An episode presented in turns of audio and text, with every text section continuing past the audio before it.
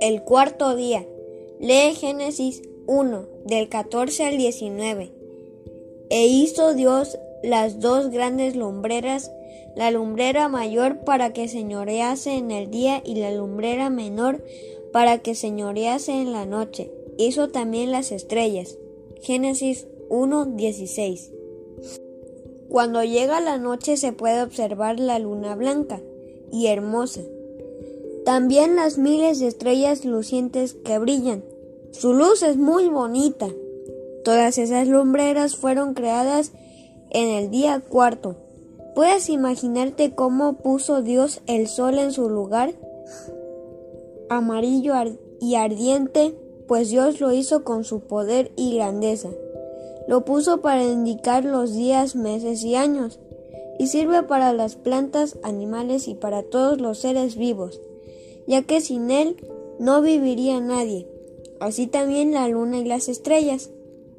Cada día que amanece y vemos el sol, debemos acordarnos que Dios lo hizo para el día. Y cuando vamos a dormir y vemos por la ventana la luna, también. Oración. Señor, gracias por el sol, la luna y las estrellas que nos alumbran y son de gran utilidad para la creación en Cristo Jesús. Amén. Presbítero Reinaldo Roblero.